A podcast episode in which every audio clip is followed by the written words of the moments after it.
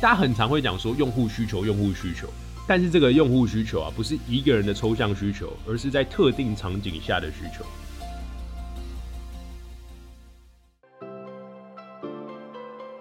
你好，欢迎收听雷蒙三十，我是雷蒙。雷蒙三十和你分享我和柚子的艺人公司故事，以及如何升级你的工作效率和生活品质，帮你找回你对于生活的掌握感。你知道吗？我们的三十岁除了朝九晚五，还有另外一种打开的方式。我是雷蒙，你的生活黑客教练。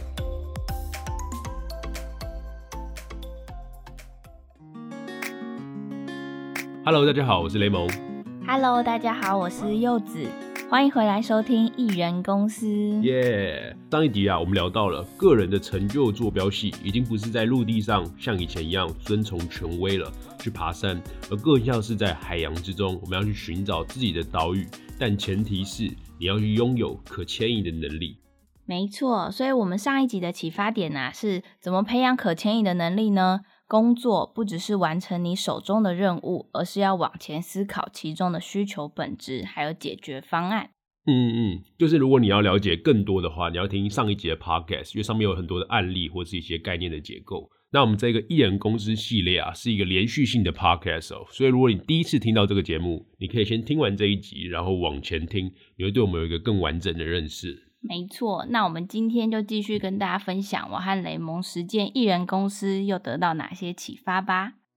今天要跟大家分享的两个启发点啊，第一点是我们正在职业典范转移的阶段，在网络时代，我们需要的不再是免费知识，而是用得上的解决方案。所以今天会告诉你啊，我们的订阅制服务到底会为你带来什么样的改变？那这个订阅制服务跟市场上又有什么区隔跟差异性呢？第二个点呐、是安稳跟自由一定是互斥的吗？雷蒙说他认为是，那为什么呢？我们等一下会告诉你哦。那准备好了吗？我们要开始喽。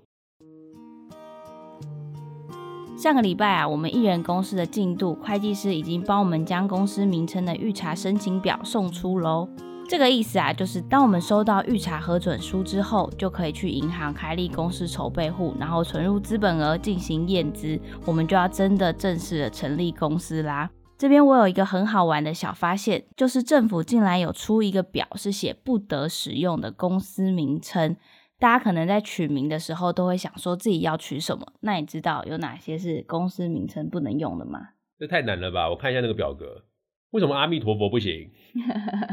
还有钱庄跟阿拉伯数字也不行。不是啊，那为什么耶稣基督可以，阿弥陀佛不行？是什么宗教不平等？他这个表列了蛮多，但是我觉得有一些是特别，你在申请的时候，他会告诉你可能其实不行的。哦，他没有全部写出来，这样，那你就写说宗教相关的名称不行啊，因为他只是写佛教。我觉得佛教的人现在觉得很可怜，可能他这个表没有更新，就是比较古老，但大部分都是佛教。我跟你讲，对，所以要特别提醒大家取名的时候，就是脏话跟叠字，还有一些规定，其实都是不可以的。大家如果有兴趣，可以搜寻公司预查，就可以先查查看你喜欢的公司名称有没有先登记走，或是他到底可不可以去申请作为真的公司名称喽。嗯，那我要叫才华有限公司，因为你的才华有限。这样才会不断的进步啊。如果你认为自己才华是无限的话，你就不需要成长，我记得我有听过一间公司叫预算，它就叫预算有限公司。对吧？反正就是可以 走这种很可爱的组合。那我们公司都快成立好了，我觉得可以来透露一下，到底我们的产品是什么呢？对，所以，我们今天十一月二十三号的晚上啊，我们要上线我们的生活黑客之路的订阅服务。耶、终于要上线了，好对对感动、哦我们这是一个一年的订阅服务计划，那其实应该往后继续两年、三年、四年、啊嗯那到底为什么要做这件事情？然后这件事情跟其他的大家很常听到的一些知识订阅啊，或者是一些线上课程，嗯有什么样本质上的差异？我们这一集就跟大家来好好的聊一聊。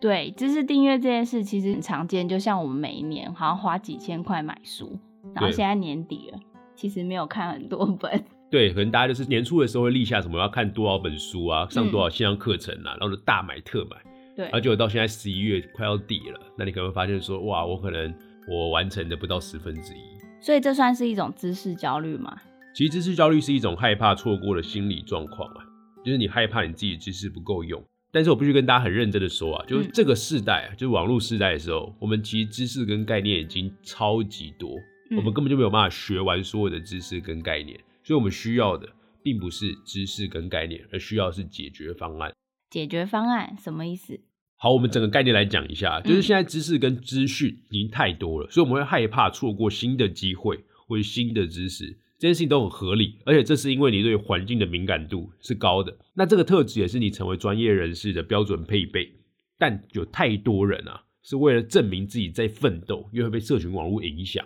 或者自己不知道自己的目标或者是问题是什么，所以他拼命的去吸收各种看起来好像有兴趣的事情，然后他实际上使用的在生活上或工作上的却非常少，所以他就是吸收了很多知识，但是都没有产出出来变成自己的一套，所以就没有真正的内化在自己的肌肉里面，因为肌肉就是要使用，不然就会退化。对，就是会很害怕自己追不上别人，好像大家都在努力的学习，这个就是知识焦虑的本质。所以我们应该要怎么办？我觉得想要走出这个恶性循环啊，就必须去明确自己的学习目标，然后围绕着问题进行学习跟产出。就是我一直觉得学一件事情，并不是在那边坐着听，就我们人生啊，已经从大学、高中、国中、国小二十几年都是在那边坐着听老师一个人讲。对，所以我很少去使用。那到时候你毕业时候发现，哇靠，学用落差真的是疯了。不过啊，我也知道我们现在这个社会的状况啊，就是大家可能不管是学生啊，还是刚进入职场三五年，可能都还是找不到自己想要发展的目标或是明确的问题。因为诱惑实在是太多了，就很想要学很多东西，但学完之后又不知道要用在哪里。对，所以我们的付费内容的结构啊，就是为了帮大家解决这个问题，让大家在知道一件事情的时候，前提是先知道在哪里使用。所以我们的订阅制主要是给哪些人，还有提供哪种解决方案？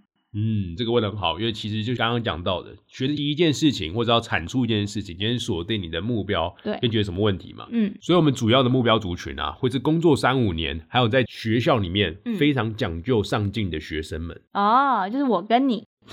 对，就是这种感觉。因为其实我们之前，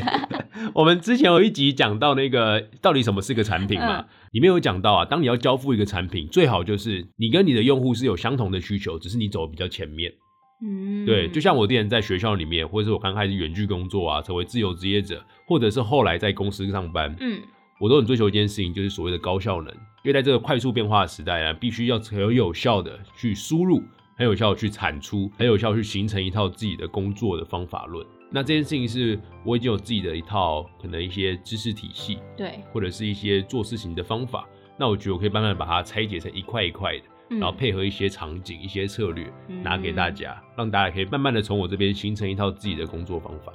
嗯，我们就可以在你身上学到你这些年来你到底是怎么样高效能的工作，还有你怎么样做事、处理流程的方式。对，就是高效工作跟品质生活。嗯，就是我们要提供这样子的一个解决方案。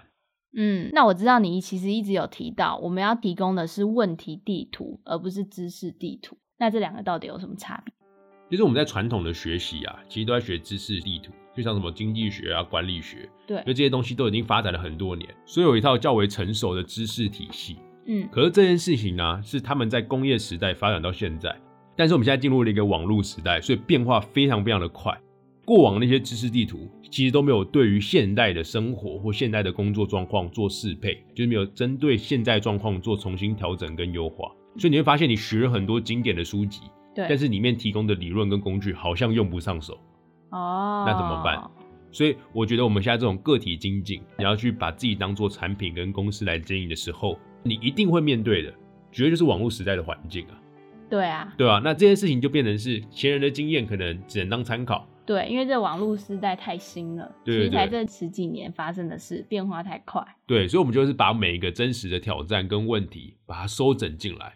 然后处理过后，发现说，哎，这个东西可能有这样子一个解法，它面对这样子的一个场景，所以我们去把问题地图拼凑给大家，但不是给大家一个完整的知识地图。哦，就是你把问题都收集起来变成模型之后，如果我遇到什么难题的话，我可以直接在这个里面找到我可以使用上的解决方案，而不是我去直接学一整套，可学完之后不知道怎么使用。我觉得举一个很生活化的例子，嗯，像 Google 就是一个问题地图哦，就是你有特定问题，你才会去找它。对，就是你有特定问题的时候，你搜寻进去你就解决掉了，OK 吗？可是知识地图就像是你会去把 Wikipedia 全部学完吗？你每天就是早上起来八点开始看维基百科，开始学维基百科，然后你学了两年之后发现说，靠，里面大概只有百分之一的东西用在自己生活上。嗯，你懂我意思吗？就是你是先学这些过往已经沉淀下来、累积很久的知识，对，但是你很多时候你却不知道怎么用上。嗯那你 Google 在做 Google 这个动作的时候，因为你心中有个问题，嗯所以你去查 Google 了，嗯那这个解决方案通常怎么样？你可以马上用得上。那我们想要做的事情就是，我们提供的东西都是大家可以马上用得上的一些策略跟方法对，这其实，在女生身上很常发生呢，啊。就是化妆这件事情。你刚才突然眼睛发光，因为我突然就想到这个点呐、我们一开始在学化妆的时候，可能就会真的去看很多美妆的知识，比如说眉笔跟眉粉有什么差，或者化妆要擦什么。可是其实最后会发现，我们真的派得上用场的时候，都是哦，我今天可能要去画一个学生妆，还是圣诞妆，还是什么约会妆的，然后就 Google、YouTube 找到一个真的有在做这件事情的人，然后跟着他一起嗯学。对，然后你一开始的时候你会发现你会学的跟他很像，会模仿他，最后你就会成为自己一套化妆的方法。哦，这件事情就是我们要给大家的，就是可能你会先看照我的工具跟我的模型，先模仿，嗯先学习一下，嗯最后你会发现，哎、我这些工具跟模型背后都有一套自己的思路。那你可不可以发展出一套自己的思路？我觉得这才是这个时代最重要的。嗯就是以前的知识地图啊，可能都是教授让你学什么，你就要变成那个样子，你就要嗯符合这个框架跟这个知识地图。嗯因为经济系就是这样，物理系就是这样，对，然后管理学就是这样。那我们要做的事情就是，我就给你问题地图，你先透过问题地图先探索，摸着石头过河，之后你会摸出一套自己跨越河的一种飞跃的方式，嗯，懂吗？练成自己的一套武功啦。反正就是现在，不管你给我眉笔跟眉粉，我都可以画出自己的风格。对对对，因为你已经熟练了，嗯而且你透过问题地图的累积，你会变成是一套自己解决问题的方法。嗯，对，这也是我们最想要。我们不是要让大家每个人都变成我，而是对让大家成为一个专业的工作者。以后你可能在跟你合作的，或是你的主管，或是你一些相关的伙伴，看到你在工作的方式啊，可能会过来询问你说，你这个工作的方法是怎么练成的？嗯，你是怎么样工作的？那这个时候，你只要跟外面讲说你是跟雷蒙三十学的，我们就会非常开心。对。那大家听到这边可能会想说，好，那我已经要订阅，那订阅之后到底会收到什么？你写的免费文章跟付费文章到底又有什么差别呢？哦，那我觉得我先讲免费跟付费有什么差别，然后再讲大家会收到什么好。好，就是免费跟付费的最大核心差异啊，就是免费文章你通常看到的文章，嗯我都会很强调一件事情，叫认知升级，就是在你既有的生活场景的状况之中，哎、嗯你可能有哪些事情可能是没有注意到或没有发现到的，我把它切开来给你看。哦，原来这件事情可以这样看，可以这样想。就像嗯生活黑客全部系列基本上都是这样的写法，对，但是啊，在付费内容里面，我们就会提供刚刚可能讲的很多的，可能是一些策略、一些工具，像就是我会产出一些内容，然后我也请柚子帮我画成一套范本。嗯就是嗯你可以跟着做的一些，可能是检查清单啊、思考模型啊，或是在做一个写文章的时候，它的流程会长什么样子啊？嗯，这件事情其实，在我们那个订阅页都会看得到，我们都附上一些参考。嗯嗯，那未来就会不定期的提供给大家。对，那个其实我自己画的时候，我也觉得很实用，就是你可以把那一张清单一直带在身上，然后在工作的时候，如果突然有问题，就很像 Google 一样，去搜寻一下，你就会找到哦，这样的解决方案会是这个场景可以使用的。对，所以免费文章如果我们把它总结来看啊，就免费文章是带来是认知上的升级，嗯，但付费文章啊带来是你行动上的改变。哦，对，就是你在行动的时候，你可以有一个东西可以参考，然后你可以想到说啊，曾经雷蒙给我过这样的场景，雷蒙用过了 A 跟 B 的解决方案，那我先使用看 A 跟 B，那我可以找到是自己的 C 跟猪的解决方案，那我觉得嗯自己去试试看，那我当然很恭喜你说你发展成一套自己的问题解决的方法。所以，我们一个礼拜要给大家三篇，嗯就一跟四会说到怎么样成为高效工作者的专业内容。那这件事情当然包含了可能像成长思维啊、数位工具的应用啊、最新的职场技能跟方法论，还有一个很重要的，就是我们会提供大家国内外真实生活黑客的案例，哦，这个我想看，对啊，因为我们想要让大家跟世界上的一些狠人，就是对自己狠的人同步，嗯，你会知道说，哎、除了我自己之外，还有嗯。哪些人是怎么样去优化自己的。对，就像我刚刚讲的，就是在化妆的时候，你不只只会看一个 YouTuber 去画，你就会很想要参考各式各样的画法，对然后对对找到自己属于自己的一套风格。对对对，所以我们的订阅制服务就是有解决方案、有策略、有工具、有范本，然后还有场景化的问题地图。那我还是要帮大家问一下，嗯，这句话其实还有一个没有被解决的问题，就是什么是场景化？场景啊，就是理论到实物之间的那个 gap。理论到实物之间的 gap。那个食物是食物解决问题那个食物哦，不是那个嗯吃东西的食物、o k 吗？不然大家我们肚子饿，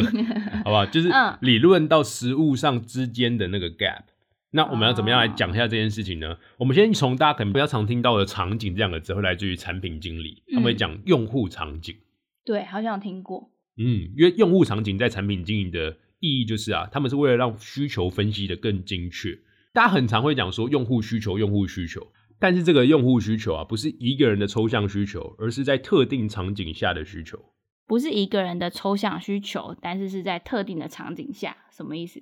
然后我们举我之前在北京那个 Keep 的公司好了，嗯，就我们啊，我在讲说，哎、我们要服务这些学生族群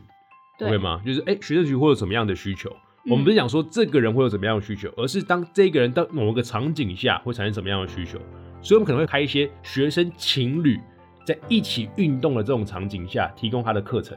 哦，对吧？？或者是有什么减重训练班，那嗯减重训练班重点不是减肥的知识，而是这些人怎么样在一起，它是训练班嘛，嗯他们会有一个竞争的概念。嗯，所以我要怎么样？我要透过竞争跟游戏化的方式，让这些人会有更好的被需求被满足。所以我要帮用户创造一个场景，他会使用这个产品，是这样吗？对，可是创造这件事情真的很难啊，除非我们是假博士。哦，所以我们通常是观察这些特定用户嗯在哪些场景之下会有哪些集体的需求，让我们去解决。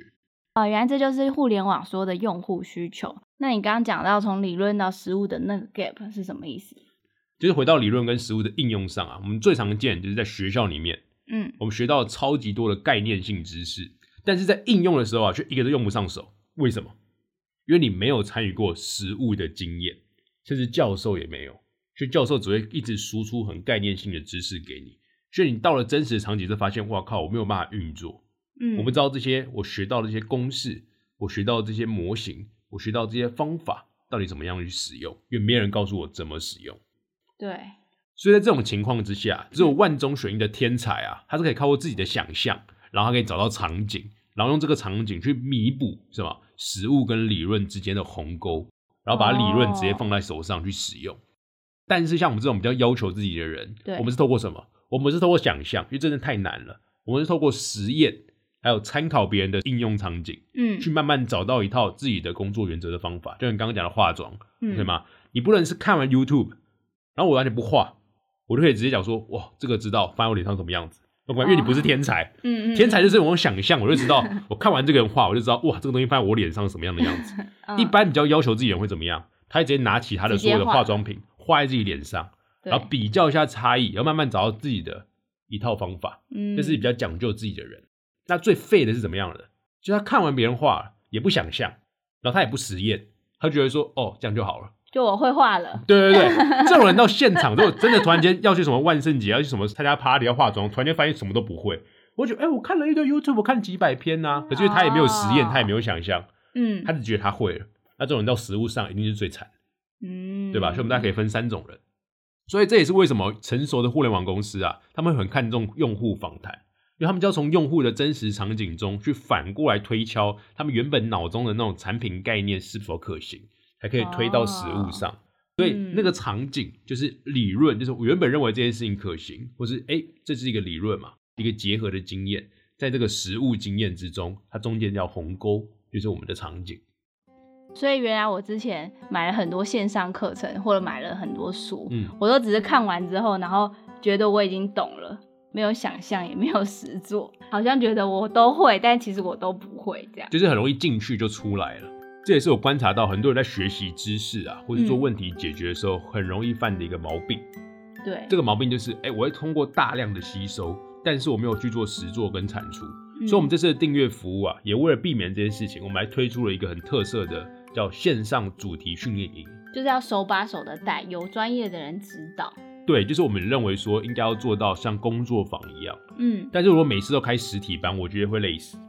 对，就是我每次要去线下，然后说把我带大家二十一天，这太可怕了。因为我觉得一天的工作坊还是成效有限。嗯，那我们有没有办法拉拉到三周？然后每一周都会有线上讨论，针对作业跟产出，大家进行交流。然后每一周也会安排学习进度跟作业，不会像是线上课程哦，就是一次给你二十八堂，你自己找时间上。大家读的都不一样，然后读完之后你也觉得哦，我已经懂了，可是还是没有实做。对，而且一次给二十八堂，大家可能就是突然间就是没动力。或者不知道怎么学习。假设我们有十二个内容好了，我们对切成三周，就你一周就看完四个，然后我们就嗯根据这四个做讨论，每个阶段做不同的验收，嗯，然后让大家手把手的，到最后可以离开二十一天的时候，从这个营毕业的时候，你可以知道这个问题要怎么解决，这个知识你怎么使用，你有哪些的策略工具模型。嗯，我觉得跟着大家一起线上学习的感觉应该蛮好的，就是可以针对这个礼拜我们就是要学哪些工具，学哪些方法，然后大家可以针对这个课程主题一起讨论，然后一起成长跟写作业。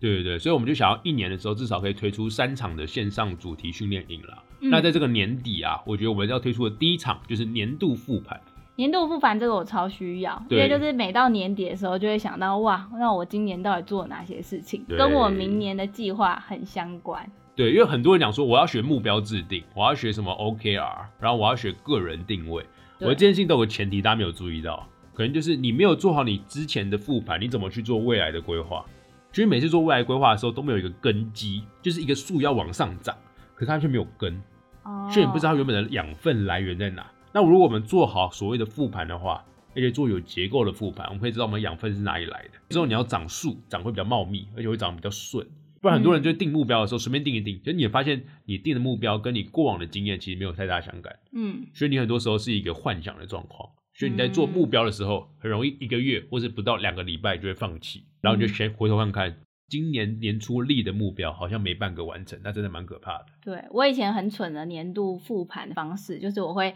在我的笔记本，然后写满满的一整年回顾，就我一月做了哪些，到我十二月每一个月做了哪些东西，对，然后让我自己哪一些有收获、成长，然后对照我明年想要提升什么技能。就以前我的复盘是写日记的方式啊，就你应该会有你自己的一套系统方式跟大家说。对，因为其实用写日记的方式就是一种流水账。可是你在流水账写完之后，你不知道这中间有什么样的相关性，你没有办法把它连在一起，变成一个哎比较有系统结构，你可以一眼看出说，哎，今年哪地方你成长了，哪地方你失败，那这些经验怎么样累积到未来？对，没有办法一目了然，就每一次都要读个五分钟，我才知道 哦，原来我这一年做了哪些事情。可是至少有做流水账都是比较好的。所以我们在这个主题训练营里面，我跟大家讲说，大家常见的复盘有哪些，但是这些有哪些的可能需要优化或修正的地方，嗯我们会给你一套工具、一套方法，让你在你适合的复盘方法下，找到自己嗯能够结构化的定定自己的未来目标。嗯，我觉得大家想要去学那么多线上课程，或是买那么多书，一定都是想要让自己变得更好，然后真的可以变成一个超级个体。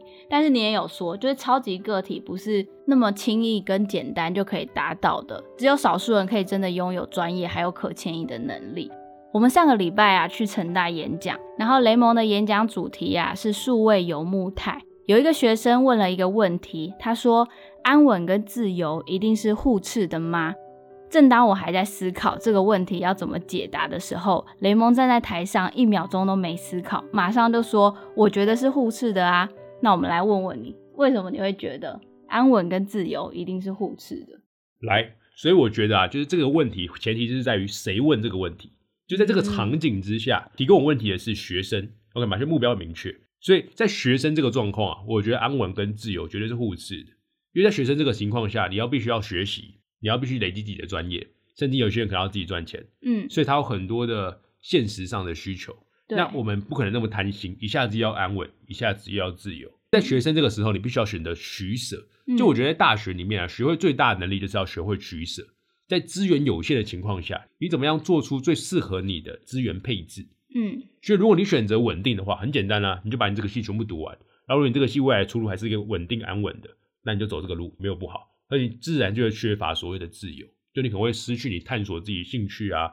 探索自己其他热情的可能性，因为你时间都放在可能像我化工系的学习上，然后之后进台积电。嗯。但如果你发现，哎，你的系上其实很难给你安稳，就是他毕业之后好像没啥出路，嗯，那这个时候呢，你一定要去选自由啊，因为你要去在系上这个四年的时候，好好去探索到底什么事情是你能够发挥专长的专业或热情。但你在想有自由的情况之下，你就必须要自律，而且必须要牺牲掉很多自己的事情，所以就不这么的稳定。嗯所以在学生这个状态，安稳跟自由绝对会是互斥的，因为它是一个取舍问题。嗯。但如果你未来就是你开始自己工作啊，像我们这样，如果我们未来真的有一个自己的一群生态，对。那我们可以享有我们自己自由工作分配的时间，但是我们有相对应稳定的生活，可是这嗯。绝对不是一个百分之百跟百分之百，八十八十我就觉得差不多了，因为不会有一个全自由跟一个全稳定，这个太恶心了，OK 吗？嗯，对，因为我觉得人生上就是很多事情可能不一定是完全互斥，大家绝对对会是一个取舍，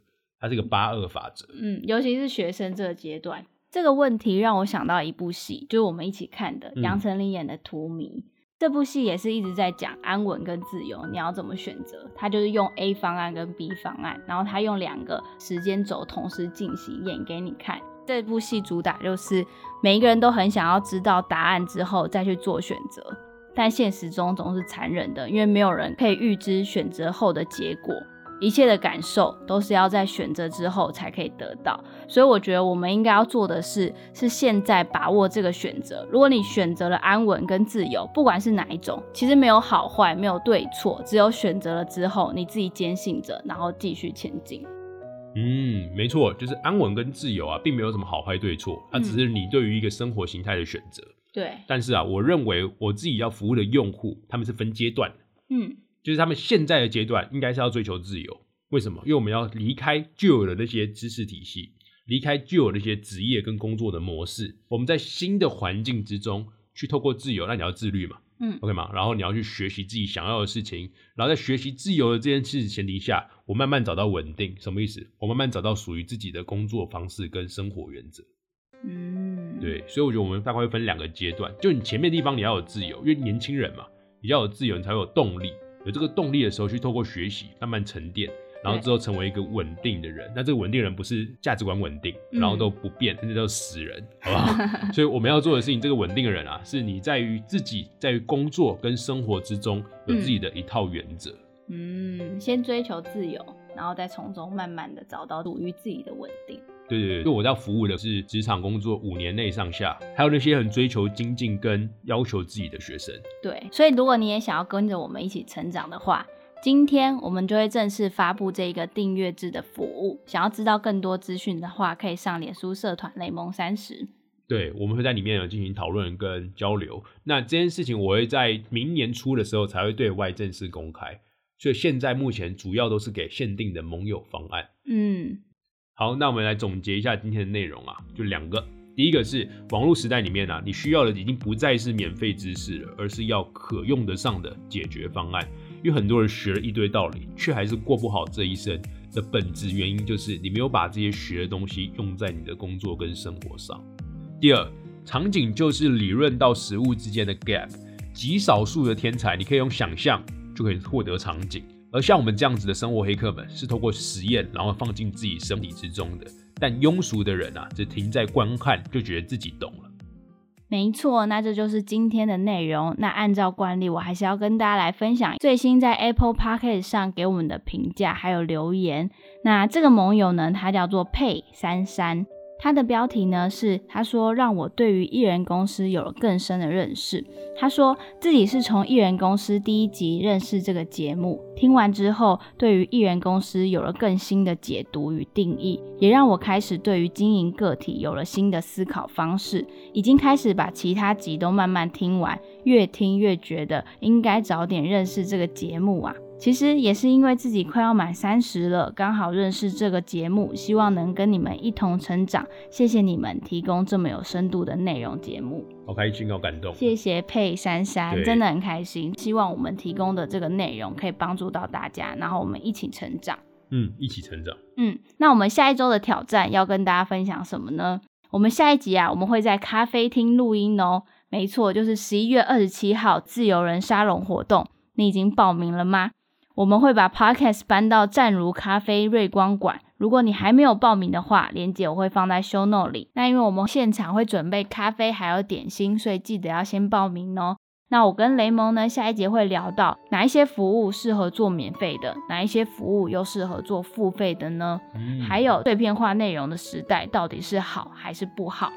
恭喜你又听完了一集艺人公司系列了。那喜欢这个内容的话，记得到 Apple Podcast 给我们五星评价，我们会更努力、更认真做好这件事情。如果想跟我们更多的交流互动，欢迎你到我们的脸书社团搜寻“雷蒙三十没错，那我们就社团内见喽，拜拜。拜拜。